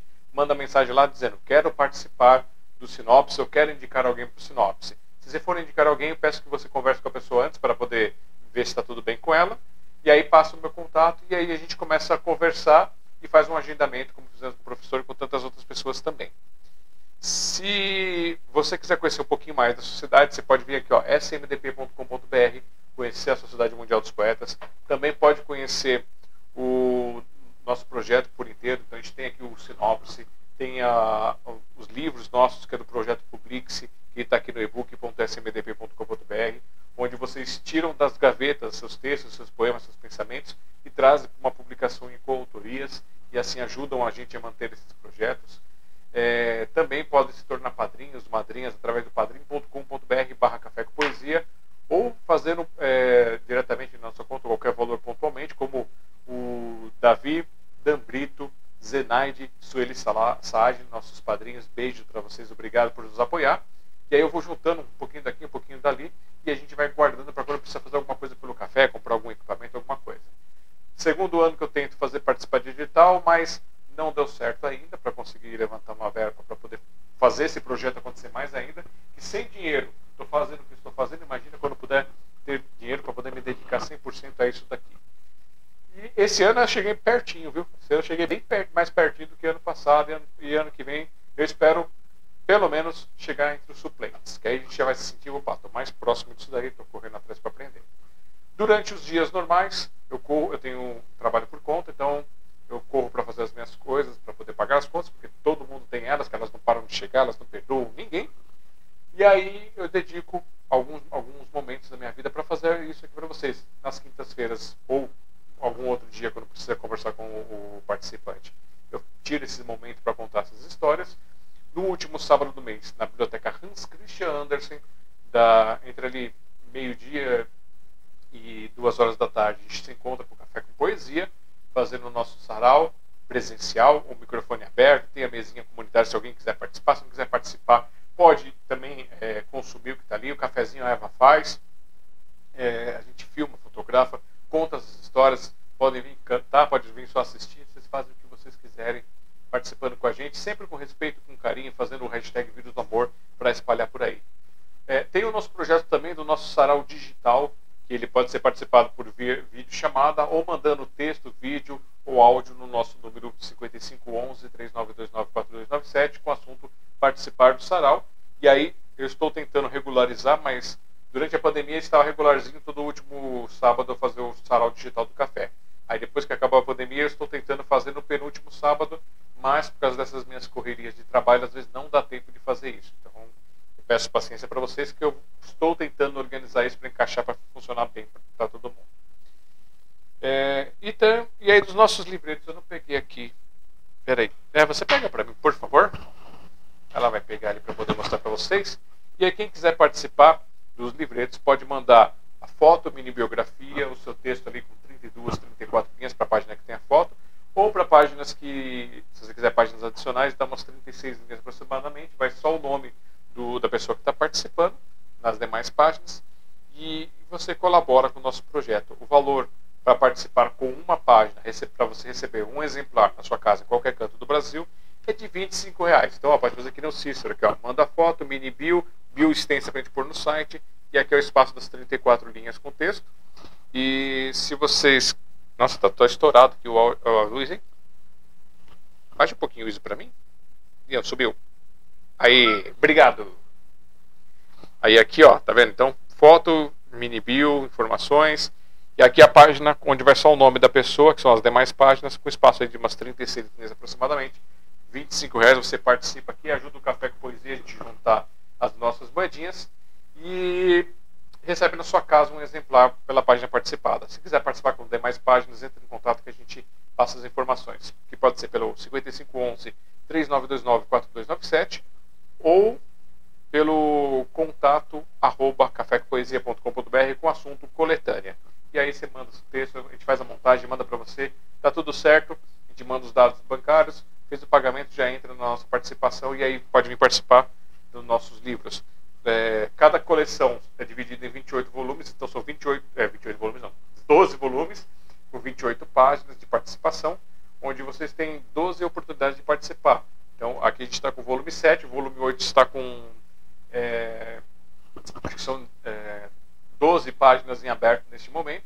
E aí, conforme a gente for, vai juntando, a gente fecha. Quando fechar, a gente avisa todo mundo e manda para quem quer mandar, ou entrega lá no café também, para quem prefere retirar lá conosco. Uh, deixa eu ver o que mais. Ah, sim, vamos lá. Aproveitando para falar para vocês, entre aqui embaixo no alexandrejazara.com.br, conheça um pouquinho das minhas poesias, das minhas músicas. E também tem o meu livro que eu lancei no ano passado, Para que Serve uma Árvore. Eu transmutei uma tristeza, uma raiva que eu estava sentindo de coisas que estavam acontecendo com pessoas que queriam destruir e têm uma visão é, torta das árvores, no meu ponto de vista. E aí eu criei versos, prosas e, e, e poemas que apresentam as visões diferentes que juntas explicam para que serve uma árvore, a importância dessa árvore e tentam tocar no coração das pessoas. Esse livro aqui, ele foi transformado em uma exposição que está lá, eh, agora está no Paris, né? esteve em Guarulhos, agora está no Paris, na biblioteca Adelfa Figueiredo, na Praça Ilo Ottoni, 146. Então vocês podem lá conferir a exposição. Cada poesia foi transformada no quadro pela artista plástica Mora Alves, então vão lá no Instagram, arroba Alves Mora Artes, para vocês conhecerem um pouquinho sobre o trabalho dela, ou vão lá na exposição que fica disponível de segunda a sexta-feira das 9h30 até as 5 e no sábado é, das 10h30 até as 2 horas da tarde lá na Delfa, vocês podem ir lá conferir gratuitamente essas obras, apreciar esse trabalho que foi transmutado desse livro aqui para vocês. Se vocês forem assinante da Amazon, vocês conseguem é, adquirir versão do e-book pela Amazon. Se estiverem fora do Brasil, conseguem comprar a versão impressa do, pela Amazon também do e-book. Ou, se estiverem aqui no Brasil quiserem adquirir comigo, eu mando numerado com uma dedicatória para vocês por valor de 25 reais para qualquer canto do Brasil. Para fora do Brasil, eu teria que ver como é que é para mandar dessa forma com autenticação, com, com dedicatóriazinha. É, deixa eu ver, já falei mais, já falei disso, falei daquilo, falei do café. E é isso. Vamos voltar então. Se quiserem indicar pessoas, não se esqueçam, só mandar o contato aí para indicar pessoas para participar com a gente. E o projeto, é, apesar da boa vontade, apesar do desejo de fazer acontecer, ele também depende de pessoas assistindo e depende de pessoas participando para que a gente possa dar continuidade e, e registrando essas histórias com carinho, com amor e com loucura para vocês. E agora, depois do nosso momento comercial, vamos voltar aqui com o professor Tosi. Professor Tosi, que é professor e cronista, já contou muitas coisas maravilhosas. Também é um, parece que tem um, é um cozinheiro escondido aí de mão cheia. Quem quiser conhecer os trabalhos dele, as crônicas, vão lá no facebook.com/barra antoniojoão.tose, está na descrição desse vídeo. Ou quem quiser adquirir o livro dele, também vai lá no é, ajtose.com.br ou chama no WhatsApp por 5511 99654 1406. Então, Professor, a tela é sua. Bem, você disse que eu é, gostaria que eu lesse mais alguma coisa e eu escolhi mais uma crônica escrita um mês e pouco atrás e que me emocionou muito na minha infância. Uma situação. Vou ler então a crônica e vou sugerir que a gente encerre, porque está muito longo né, nossa conversa aqui. É, já, já as considerações é, finais. Tá bem, ótimo. Então, meio dos anos 50. E viemos morar ali, naquele no Vidal, número 29. No fundo do quintal, umas bananeiras. Depois, uma moita de bambu. Moleque, logo descobri uma passagem pelo meio do bambuzal. Dava no quintal de Dona Anunciata. Dona Anunciata era uma velhinha portuguesa, mas muito velha mesmo. Eu achava que ela teria algo em torno de 300 anos. Perguntei isso para minha mãe e ela riu. Pergunte para ela. Perguntei. Ela me amava. Fazia bolos maravilhosos, cocada, doce de leite. Para Toninho, dizia. E eu me regalava. Minha mãe trancava o portão, eu passava pelo caminho secreto. Não queria jantar. Já estava saciado de doces, pastéis e carinhos. Dona Anunciata me enchia de mimos, doces e histórias. Seu Joaquim, filho dela, já sessentão, sem filhos e sem esposa, assistia, aprovava e fumava sem parar. Com ela aprendi algumas coisas. No dia da Assunção de Maria aos céus, eu devia me esconder, pois ela gostava de companhia e levava crianças bonitas, modéstia à parte. Aprendi também que às sextas-feiras não se podia varrer a casa, era o dia da morte do Senhor e o barulho da vassoura raspando o chão atraía o diabo. Confesso que varri várias vezes. Queria ver a cara do diabo. Diziam que ele tinha cara de bode.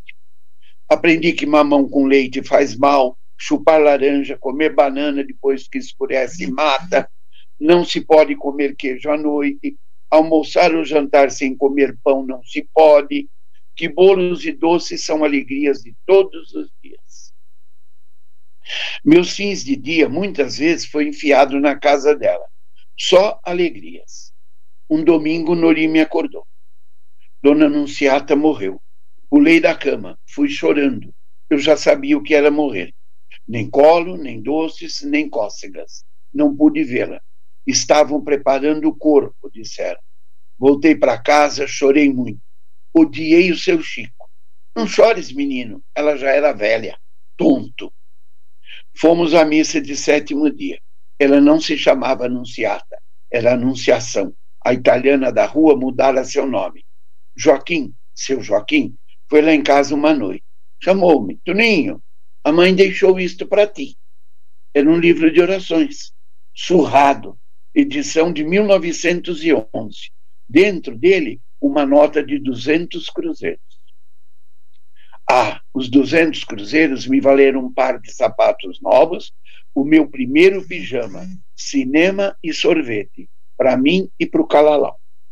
Para o Nori, só sorvete. Ele tinha medo de escuro do cinema. Boa noite, gente amiga querida. Foi um dia estranho. Hoje, quente, pouco sol, agora um friozinho bom para dormir. E eu tenho o livro até hoje. Editora Bastos Alves. Bênçãos e beijos para todos nós.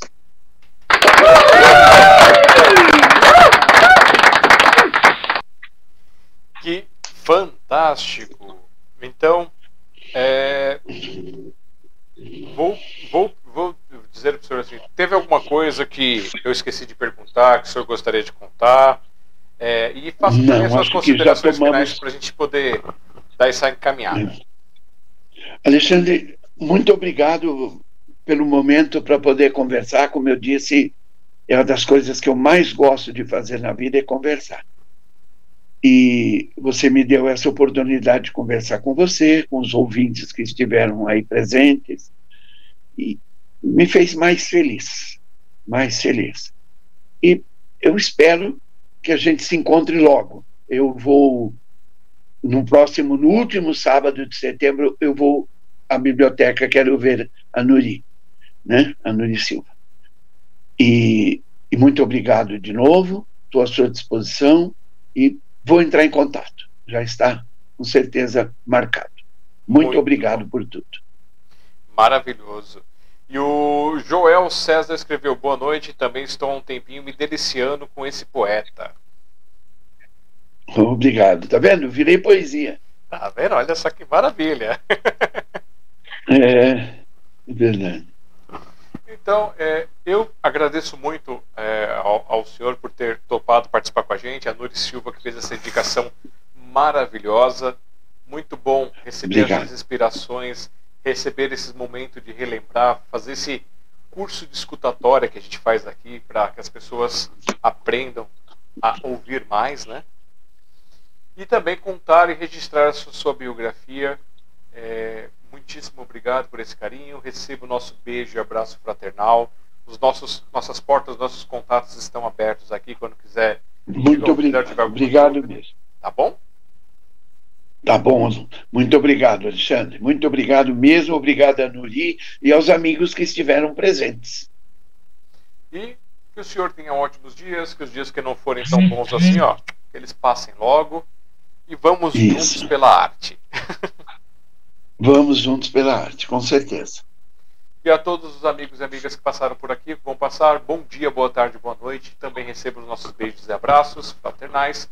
Que vocês também tenham ótimos dias, que esses dias que não forem tão bons, que eles passem logo. E que vocês possam encontrar dentro de vocês, olhar com sinceridade, com coração, e achar aquele pontinho que não está tão legal e transformá-lo numa coisa melhor para vocês. E aí, quando vocês forem ver, vocês começam a transformar essas coisas, que todos nós temos defeitos e coisas a melhorar, a gente vai começar a transformar o nosso mundo ao redor e quando for ver, a gente fez um mundo melhor para todos, espalhando esse vírus do amor. Eu sou Alexandre Jázara. Na próxima quinta-feira estaremos aqui contando mais uma história a partir das 8 horas da noite. É... Que vocês tenham ótimos dias, recebam nossos beijos e abraços. E estou aqui tentando deixar o mundo um pouquinho melhor de quando eu cheguei. Valeu! Thank you.